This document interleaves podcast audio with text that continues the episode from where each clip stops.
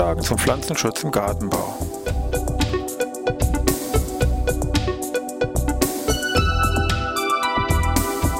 Ein wöchentlicher Podcast der Forschungsanstalt für Gartenbau an der Fachhochschule Weinstefan von und mit Thomas Lohrer. Für Gartenbaustudenten und alle anderen, die sich für Krankheiten und Schädlinge an Pflanzen, deren Biologie und Bekämpfung interessieren. Thema heute Kirschfruchtfliege.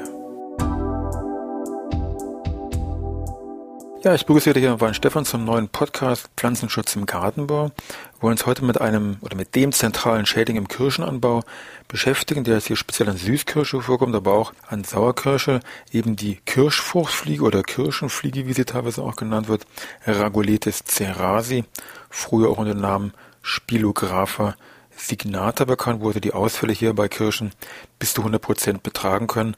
Das kann jetzt sowohl den Erwerbsanbau als auch den Hobbybereich natürlich sehr massiv betreffen. Für ein kurzes Wort, Stichwort Kirsche Anbaufläche, also nach Apfel und Erdbeere schon eine sehr bedeutende Kulturflächenmäßig gesehen, aktuell ungefähr bei Süßkirsche 5400 Hektar Anbaufläche, knapp die Hälfte davon in Baden-Württemberg und bei Sauerkirsche sind es knapp 3000 Hektar Anbaufläche. Gut, also es geht um die Kirschfruchtfliege, sind also Fliege, wir sind also hier bei den Dipteren, klassische holometabole Entwicklung, Einlarve Puppe Imago mit einer Generation pro Jahr. Und das Problem sind eben hier ganz klar die Larven, die in den Kirschen leben, hier diese Stichworte Made. Wir kennen das ja schon von der Obstmade und hier muss man eben vorsichtig sein. Obstmade ist ja die Larve vom Apfelwickler, also eine Raupe. Bei der Kirschenmade jetzt hier, also unsere Kirschfruchtfliegenlarve, ist es eine echte Made, also eine entsprechende Fliegenlarve. Gut, dann schauen wir uns mal die einzelnen Stadien Eilarve, Puppe, Imago mal ein bisschen genauer an. Ei sehr klein, ein Millimeter weißlich elliptische Form wird eben hier in die Frucht abgelegt. Die Larve wird ungefähr im Laufe ihrer mehrwöchigen Entwicklung sechs Millimeter groß. Die ersten Stadien sind noch so ein bisschen durchsichtig, glasig und ab dem L3-Stadium sind sie dann deutlich weißlich gefärbt, sind eben kopf- und fußlos, also eine klassische Made und die lebt eben hier in der Frucht. Die Puppe ist nur ungefähr halb so groß wie die spätere Larve, also ungefähr so drei bis vier Millimeter. Eine klassische Fliegenpuppe, also eine Tönchenpuppe, hellgelb, strohgelb gefärbt und liegt flach im Boden dann hier vor. Stichwort auch Überwinterung.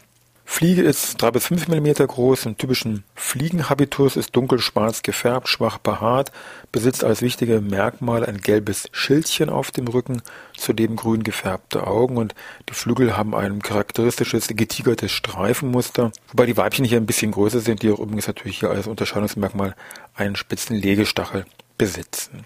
Neben dieser klassischen Kirschfruchtfliege, die eben auch heute mittlerweile als europäische Kirschfruchtfliege bezeichnet wird, gibt es hier mittlerweile auch eine amerikanische Kirschfruchtfliege, bei uns auch, Raguletis cingulata, die von der Biologie gewisse Unterschiede zu dieser europäischen aufweist, aber auch äußerlich, speziell bei der Flügelmusterung hier bestimmte Unterschiede sich aufzeigen. Es ist so, bei der amerikanischen ist es so, dass außen hier im Bereich dieser Flügelspitze sie, sage ich mal, so eine Art ja, gespaltenen dunklen Fleck haben und dafür fehlt aber nur noch eine spezielle Strichzeichnung hier am letzten Drittel hier am Flügelrand. Das muss man aber gesehen haben, dann ist das eigentlich optisch sehr schnell hier bei näherer Betrachtung zu unterscheiden. Gut, dann schauen wir uns mal diesen Zyklus von unser hier Raguletes Ceras, der europäischen Kirschhofliege, mal so im Jahresverlauf mal genauer an.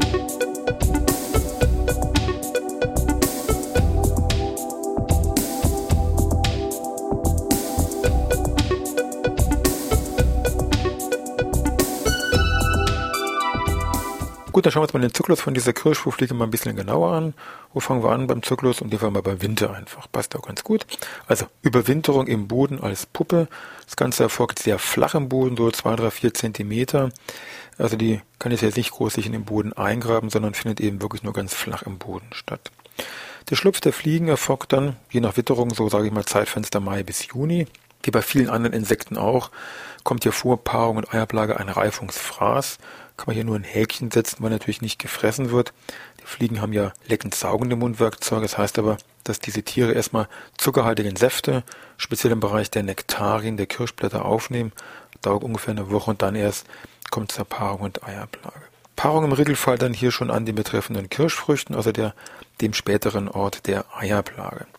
Jedes Weibchen kann dann über mehrere Wochen verteilt bis zu 400 Eier ablegen. Vom Zeitpunkt ist das ungefähr so, äh, sagen wir so als Praxiswert hat man mal gesagt, die Fruchtfarbe schlägt von grün zu gelb um, aber die Fruchtfarbe ist nicht das alleinige Kriterium. Auch die Druckfestigkeit meinetwegen der Schale ist hier ein entscheidender, wichtiger Punkt. Die Eier werden dann mit dem Legestachel unter die Fruchthaut abgelegt. Stichwort wieder hier Druckfestigkeit von der Schale.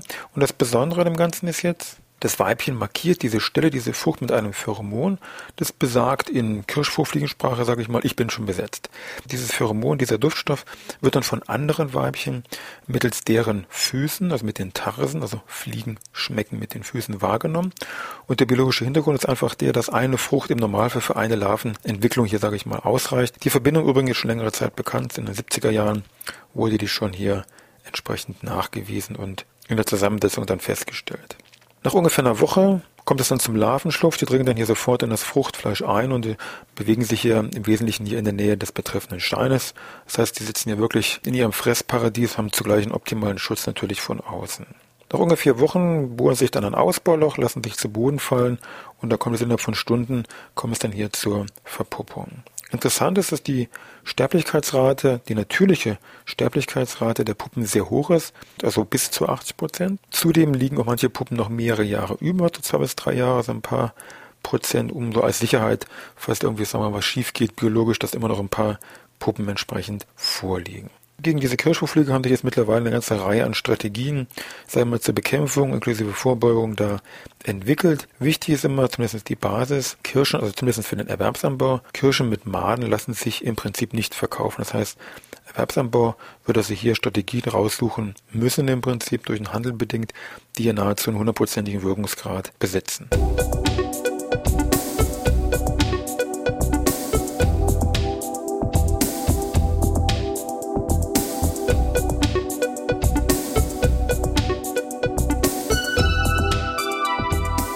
Gut, wir mal schauen, was sich hier so für Strategien gegen die Kirschfuchfliege hier anbieten. Fangen wir mit dem klassischen an, Stichwort Pflanzenschutzmittel. Kann man sagen, wenn man in etwas älteren Büchern bisschen rumblättert, findet man solche Zitate wie die aus dem Sorauz zum Beispiel. Ein wirksames Bekämpfungsverfahren bildet die Bespritzung mit Bleiarsenat. Da kommt dann noch eine Konzentrationsangabe, die lassen wir mal weg. Oder meinetwegen die Bücher hier von Kotte, hier diese alten Obstbau, Pflanzenschutzbücher, was schreibt er? Zitat. Jedenfalls ist die Bekämpfung der Kirschfliege heute grundsätzlich gelöst. Mit was haben die das gelöst? DDT, darauf spielt er jetzt hier entsprechend an. Später hat sich das dann auf andere Mittel verlagert. Im Prinzip war es so, viele Jahre war das Produkt Lebaizid, Wirkstoff Fentio, hier das Mittel der Wahl gegen Kirschfuchfliege. Wunderbar, alle waren glücklich. Dann im Rahmen dieser ganzen EU-Gesetzgebung Pflanzenschutzgeschichte wurde dann dieser Wirkstoff nicht in Anhang 1 aufgenommen. Damit war es weg vom Fenster. Das war Februar 2004. Danach wurde Dimetoat als Wirkstoff mehr hier in den Vordergrund genommen und zur Kirschwurfliegenbekämpfung. Produktname vielleicht noch geläufig, Danadim Progress. Auch hier war Januar 2005 Zulassungsende gab es noch eine zweijährige Aufbrauchfrist, dann waren wir Ende 2007, dann war dieser Wirkstoff oder diese Kombination auch weg. 2007, 2008 rutscht das Produkt Mospilan hier wieder in den Vordergrund, Wirkstoff Acetamiprid, was aber in diesen Jahren nur über eine Paragraph L Absatz 2 Genehmigung hier seitens ähm, BVL, sage ich mal hier, ausgesprochen werden konnte. Mittlerweile muss man sagen, liegt für Mospilan eine 18a-Genehmigung vor für Süßkirschen. Wir sind hier im Erwerbsanbau. Für Sauerkirschen wird noch kommen und wir haben hier eine Wartezeit von 14 Tagen. Also im Moment ist das immer ein bisschen auch wieder, sage ich mal, gelöst in Anführungszeichen, aber eben nur ein Wirkstoff von Resistenzmanagement ist hier natürlich noch nicht die Rede. Gilt für den Erwerbsanbau. Im Hobbybereich tut sich ja pflanzenschutzmäßig null. Was gibt es für Möglichkeiten, für Maßnahmen, die aus der Biologie abzuleiten sind? Zum Beispiel Kirschen alle abernten. Kirschen alle abernten, um einfach die Abwanderung gen Boden hier von diesen Larven zu vermeiden. Das wurde schon früher als wichtige Maßnahme angesehen. Es gibt sogar aus den 30er Jahren hier richtige polizeiliche Vorschriften, die also damals hier vom Bayerischen Landwirtschaftsministerium erlassen wurden. Ich kann mal hier den Paragraph 1 zitieren. Alle von Maden der Kirschfuchfliege befallenen Kirschen sind spätestens vor der Vollreife der Früchte zu ernten wobei die Früchte von den Stielen gerupft, in Klammern gerappt werden können. Das war jetzt hier in Paragraph 1. Interessant zum Beispiel auch Paragraph 4. Zur Wiederhandlung unterliegen den gesetzlichen Strafen und steht auch dabei, dabei ist auf die den Polizeibehörden nach Artikel so und so zustehende Möglichkeit die Aberntung der von dem Schädling befallenen Kirschbäume nötigenfalls auf Kosten des Pflichtigen vornehmen zu lassen, ausdrücklich hinzuweisen. Gut, aber zumindest kann man daraus zumindest ableiten, okay, das Absammeln der Kirschen muss schon irgendwo seinen Sinn entsprechend auch besitzen. Andere Strategie wäre natürlich Stichwort Hühner in die betreffenden Bestände im Hobbybereich auf dem Land. Optimale Möglichkeit, die picken einfach die ganzen Puppen auf, dann ist das Thema erledigt. Vom Trend ist es auch so, wir haben gesagt, dieses Zeitfenster, wann diese Fliegen jetzt vorkommen und wann die Früchte bestückt werden mit den Eiern. Frühe Sorten werden deutlich weniger befallen, da sie eben für die Eiablage schon zu reif sind. Das bringt natürlich relativ wenig, wenn, sage ich mal, der Markt, Stichwort Erwerbsanbau, eher späte Sorten nachfragt, dann bringt ihm das natürlich hier nichts. Anderer Punkt wäre noch Kühlung am Boden. Damit ist gemeint, dadurch kann ich einen späteren Schlupf der Fliegen bedingen. Das heißt, eventuell reicht das aus für mittelfrühe Sorten, dass ich auch hier über diese kritische Eiablage Zeitphase drüber hinwegkomme. Kühlung am Boden könnte meinetwegen heißen, unten drunter später mähen oder mulchen der Baumscheibe. Ja, dann wollen wir mal gucken, was wir noch so für Strategien und Möglichkeiten haben.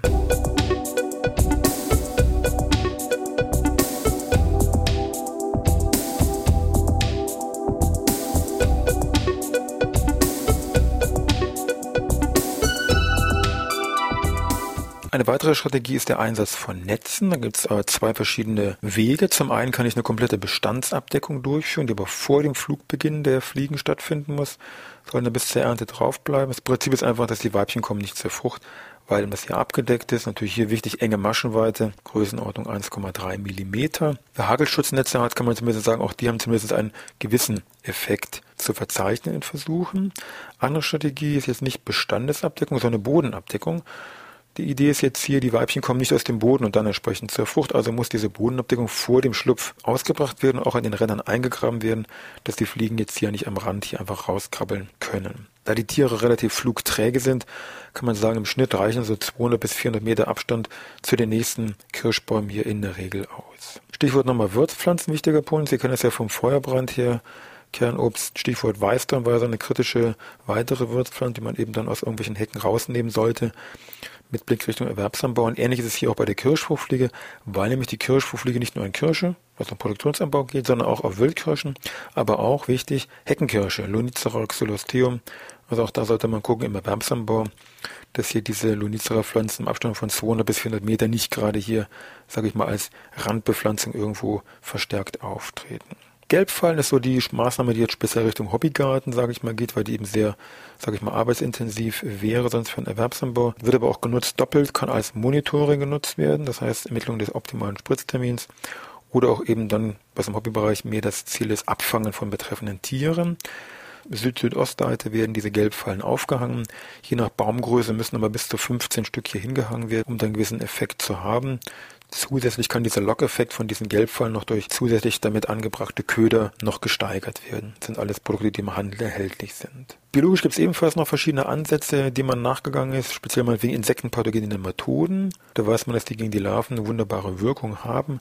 Hat im Labor wunderbar geklappt. Die Idee ist jetzt, Larven wandern in den Boden, dann plötzlich immer Nematoden. Im Freiland hatte ich gezeigt, das hat irgendwie nicht so ganz funktioniert. Also Labor prima, aber Freiland schlecht. Andere Möglichkeit sind insektenpathogene Pilze jetzt gegen Larven oder Fliegen einzusetzen. Spezieller gegen Fliegen gibt es eben hier Beauveria bassiana, bekannter insektenpathogener Pilz, der auch in der Schweiz und Italien zur Baumbehandlung jetzt gegen die Fliegen hier zugelassen ist und im Einsatz ist. Gibt es noch andere Wege, die meinetwegen aus USA oder Kanada mittlerweile schon bekannt sind, sogenannte Köderspray-Anwendungen. Das Prinzip ist einfach dies. Wir haben ja gesagt, nach der Verpuppung, Stichwort Reifungsphase, laufen die überall ein bisschen umher und suchen da zuckerhaltige Säfte. Dass man eben so ein Köderspray ausspritzt, das sind im Prinzip nichts anderes als wie eine Mischung aus ich sag mal, zuckerhaltigen Säften mit irgendeinem Wirkstoff. Dann nehmen eben hier diese Fliegen diese Stoffe auf und werden abgetötet oder können weniger nachkommen, meinetwegen ablegen oder keine Paarung. Also in diese Richtung zielen diese Ködersprays ab, in Deutschland noch nicht im praktischen Einsatz. Gut, äh, das wären also die wichtigsten Strategien und Möglichkeiten gegen die Kirschturfliege. Vielleicht zum Schluss noch der Hinweis, dass es neben der jetzt europäischen Kirschturfliege, dann haben wir gesagt, gab es ja auch mittlerweile schon die amerikanische hier bei uns, gibt es mittlerweile aber auch ganz woanders, nämlich bei Walnuss, eine amerikanische Walnussfruchtfliege, Eragoletes completa, die ebenfalls hier bei uns mittlerweile vorkommt. Aber das wäre wieder ein anderes Thema. Gut, in diesem Sinne wünsche ich noch was, dann hören wir uns wieder ja, nächste Woche Dienstag.